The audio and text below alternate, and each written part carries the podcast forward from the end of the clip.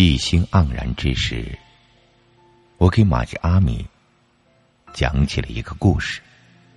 从前有一个凡人，他妄想登临仙境，于是便向佛祖请愿，祈求指点迷津。何为仙境？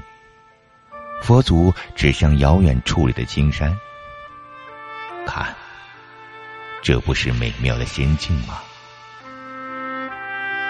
那个人面无表情的摇了摇头，太远，且平淡无奇。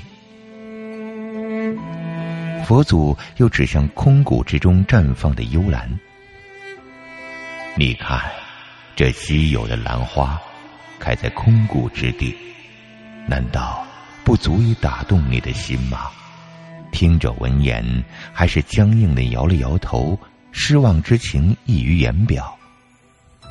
佛祖不再言语，将他带至清水湖畔，指引他。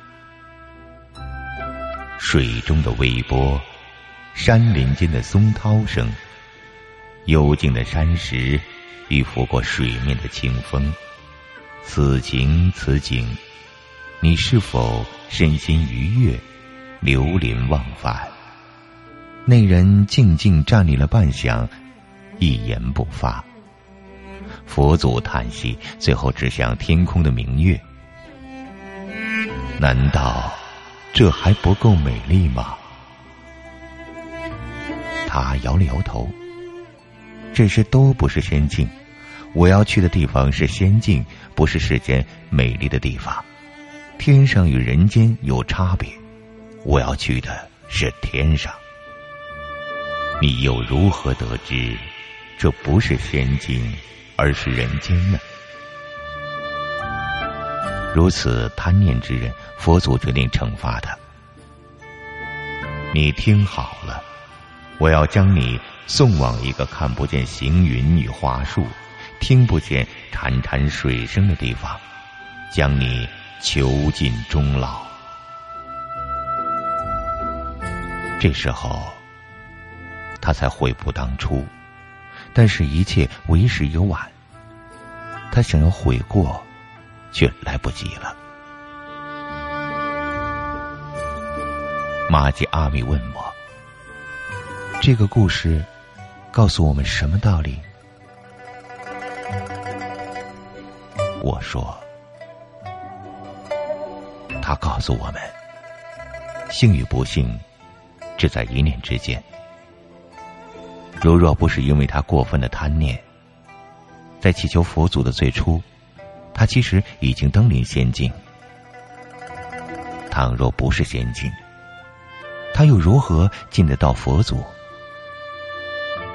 而他呢，过分执着于俗世俗念，有了金钱、名誉、地位、美人，仍不知足，妄想成仙，甚至。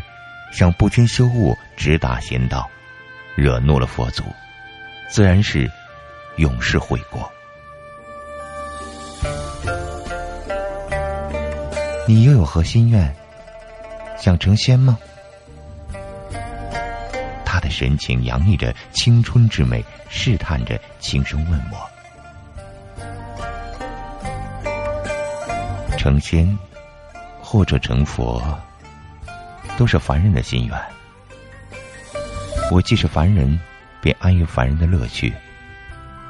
比如仙境，没什么两样。你不想成佛？是的，我从未想过成佛。成事在人而不在天。倘若臣服天的意愿，不是反而束缚了自己的快乐吗？若要随别女的心意，今生与佛法的缘分断绝了；若要往空寂的山岭间去云游，就要把比女的心愿违背了。大昭寺葬于为祖拉康、觉康，佛殿之意。吐蕃王朝时期，藏王松赞干布。为迎娶尺尊公主入藏而兴建，松赞干部分别迎娶来自尼泊尔的尺尊公主与来自中原的文成公主。这两位公主进藏时，各带入一尊释迦牟尼佛八岁等身像与十二岁等身像。后来，文成公主带的十二岁等身像被供奉于大昭寺，八岁等身像则供奉于小昭寺。格鲁教派创始人宗喀巴大师为歌颂释迦牟尼佛祖的无量功德。召集各派僧众，在寺院举行传召大会，这便是大昭寺的由来。西藏众寺庙多数归于某一藏传佛教教派，而只有大昭寺是各教派共尊的神圣寺庙，其地位凌驾于其他寺庙之上。大昭寺内佛殿主要有释迦牟尼佛殿。宗喀巴大师殿、观世音殿、松赞干布殿、班德拉姆殿、神阳热木杰姆殿、藏王殿等。寺内各种木雕、壁画精美绝伦，空气中弥漫着酥油的香气。慕名而来的藏民虔诚的参拜转经。自西藏政教合一之后，五世达赖。建立起统领藏区的甘丹颇章政权，而知识机构便设立于大昭寺内。大昭寺殿高四层，整个建筑金顶斗拱为典型的汉族风格，雕梁则为藏式。主殿二三层檐下排列成行的一百零三个木雕福寿与人面狮身。呈现出尼泊尔与印度的风格特征。寺内有长近千米的藏式壁画，即《文成公主进藏图》与《大昭寺修建图》，另有两幅刺绣护法神堂卡，是格鲁教派供奉的密宗之佛中的两尊，为难得的艺术珍品。我带玛吉阿米。游历巴郎街与大昭寺，我们走上转经道，随着人群缓缓迁移，我牵住他的手，从未有一刻如现在这般安宁。我与他，从来只有黑夜相见，不能暴露于日光之下的爱情，不能光明正大立于身畔的爱人。于此，我心有愧欠。选择黑夜，源于我对他的保护。我害怕不幸的事情再次降临到这个美好的女子身上，但是我又抵挡不住与她在一起的诱惑。我想要世人看见我们出双入对，恩爱相依。即便不知我与她的身份，我也深感这一刻，岁月静好，永生铭记。我们随着人流转经，走向大昭寺。围绕大昭寺矗立着挂满经幡的金杆，藏语称作塔青，即大金杆、大法轮柱之意。每一个塔青都有自己的名字与独特的来历。大昭寺正门前的金杆名为觉塔青，又名觉牙大金。意为给释迦牟尼佛的供奉，相传是松赞干部为迎接释迦牟尼佛像的到来而树立。藏族姑娘年满十六岁时，就要到这根金根下举行成人仪式。藏族姑娘在庆贺成人那一天之前，父母会为他们准备好丰富的主食。尤其是名为八珠的头饰，八珠非常漂亮。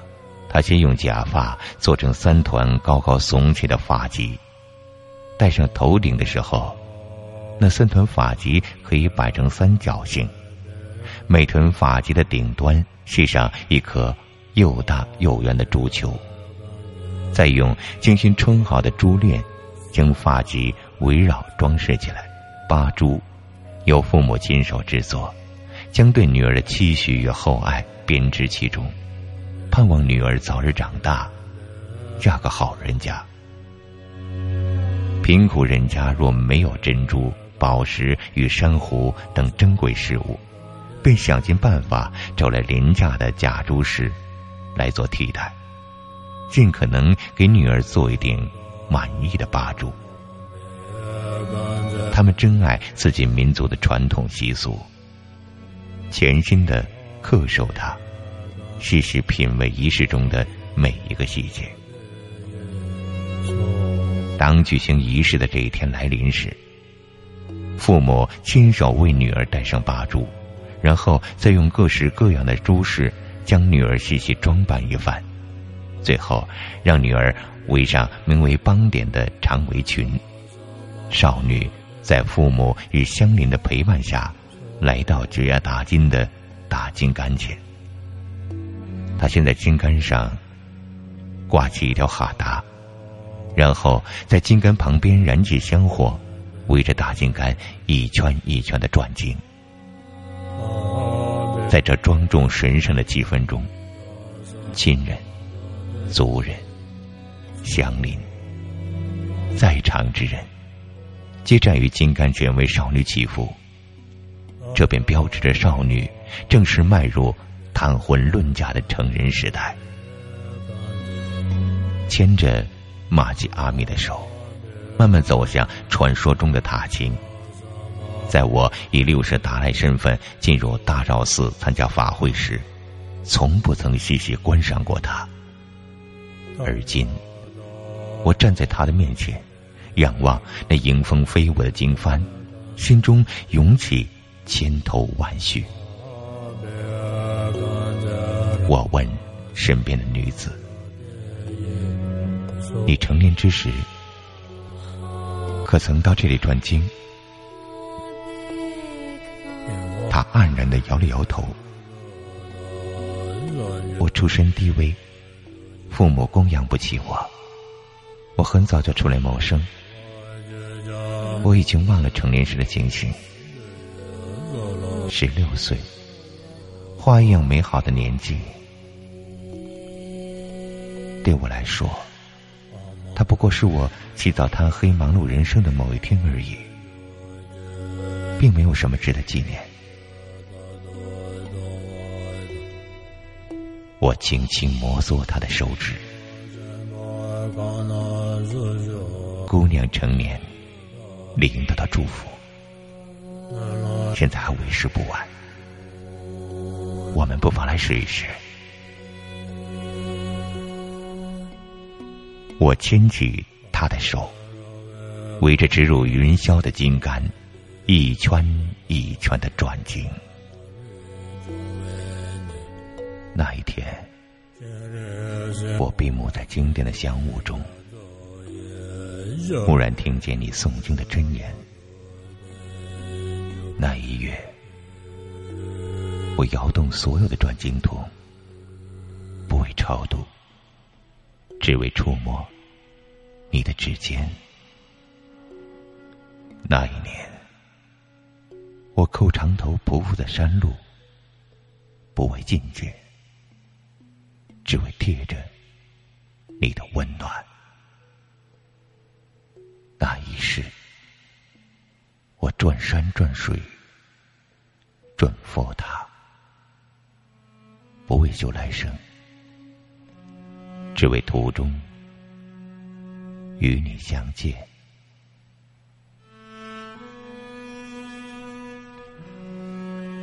八郎街东南角的那根金杆名为甘丹塔经。相传，当年宗喀巴大师听闻甘丹寺落成时，难以克制心头喜悦，顺手将藤杖插在地上，对着甘丹寺的方向祈祷祝福。后来，人们将藤杖装进巨大的木杆，栽在了他祈祷过的地方。而巴郎街东北角相对应的金杆叫做嘎顿塔金，即人们为了纪念五世达赖时期保卫阿里的蒙古将领嘎顿泽旺，将他用过的长矛装进巨大的木杆栽下。每年藏历腊月初八，有专人将金杆放到的地，换下被风雨侵蚀的旧经幡和哈达。而到了藏历正月初三，焕然一新的金杆在众人齐心协力之下高高的竖起，又为新的一年祈福。我们进入大昭寺的正殿。见到久违的释迦牟尼佛像，与往年亲见不可同日而语。这一次，我带着心爱的女子来，与其说忏悔，不如说祈求。我祈求仁慈悲悯的释迦牟尼佛祖，能够原谅我的罪过，保佑我与牵手的女子一生一世一双人。大殿金碧辉煌，佛龛前的长明灯照亮殿宇。玛吉阿弥伏地虔诚的许愿，而我站在他的身旁，久久不动。我与佛祖面向而立，他仿若对我微笑。我蓦然想起晒佛法会上，我与佛祖那一次无声的相问。我想起了林花生的誓言，想起了很多很多。想起美丽如蝶的女子，心神随之而去。我想，我终究是无能之人，保全不了心爱的人，任由他们颠沛流离。我望向心爱的女子，想成全一个一生一世一双人的神话。我不会再爱别的女子，不会再与他分离。无论去路多么艰难与险峻，我也要紧紧握住他的手，永不放开。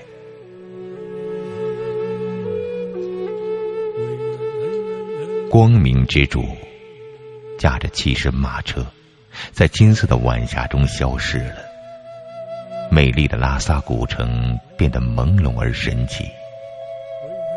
八郎街灯火辉煌，如同满天灿灿生彩的繁星。明月初升，河流奔腾，人潮环绕着大昭寺转山转水，祈祷声，诵六字真言声。高亢澎湃的民歌，低柔缠绵的爱语。我们在潮起潮落的灯火阑珊处，忘情拥吻。不论来世如何，不论过往如何，我唯愿与他此生相随。第一，最好不相见，如此便不可相恋。第二，最好不相知，如此便可不相思。第三，最好不相伴，如此便可不。相欠。第四，最好不相惜，如此便可不相依。第五，最好不相爱，如此便可不相弃。第六，最好不相对，如此。便可不相会。第七，最好不相误，如此便可不相负。第八，最好不相许，如此便可不相续。第九，最好不相依，如此便可不相偎。第十。最好不相遇，如此便可不相遇。mẹ